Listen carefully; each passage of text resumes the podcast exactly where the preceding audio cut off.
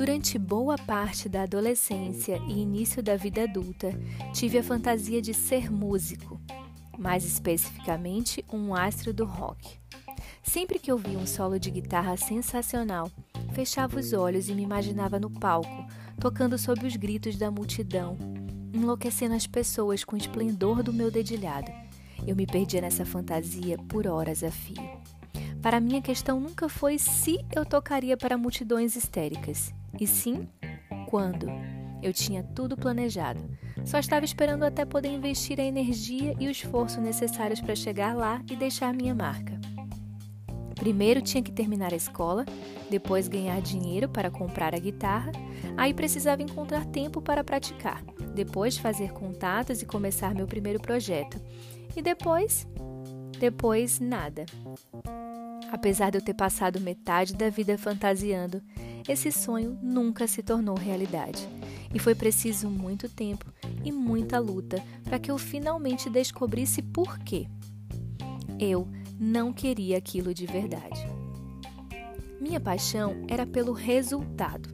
Eu lá, no palco, colocando minha alma na música, as pessoas aplaudindo, eu arrasando, mas não pelo processo.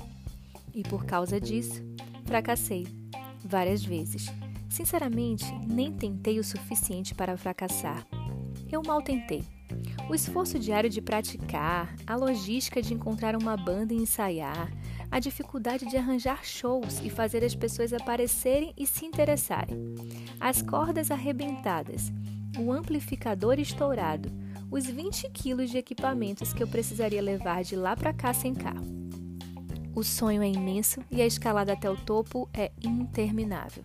O que levei muito tempo para descobrir é que eu não gostava muito de escalar, só gostava de me imaginar no cume. Segundo a narrativa cultural dominante, eu decepcionei a mim mesmo. Sou um desistente, um perdedor, não tenho talento, abri mão do meu sonho e talvez tenha sucumbido à pressão social. Mas a verdade é muito menos interessante que essas explicações. A verdade é que eu achei que queria uma coisa, mas não queria. Fim de papo. Eu queria recompensa e não as dificuldades. Queria o resultado e não o processo. Eu não era apaixonado pela luta, e sim pela vitória. E a vida não funciona assim. Você é definido pelas batalhas que está disposto a lutar. As pessoas que gostam da batalha da academia são aquelas que participam de triatlos, têm a barriga de tanquinho e conseguem levantar um carro. As pessoas que gostam das longas horas de trabalho e da política de ascensão na hierarquia corporativa são as que chegam rapidamente ao topo. As pessoas que gostam das tensões e incertezas do estilo de vida do artista faminto são, no final das contas, as que chegam aos palcos.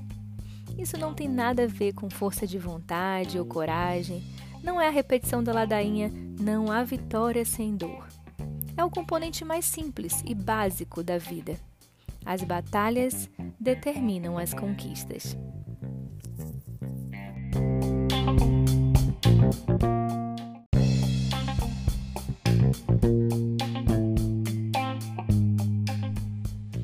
Aí, gente linda! Vocês se encaixaram nesse texto de Mark Manson? Alguma vez já se viram nessa situação em que queremos o resultado, mas não estamos dispostos a passar pelo processo? Já tinham parado para pensar que realmente somos definidos pelas batalhas que escolhemos lutar? Compartilha com a gente lá no nosso Instagram, arroba Minuto Gentil. E eu, Ti Radish, encontro vocês no próximo episódio. Até breve!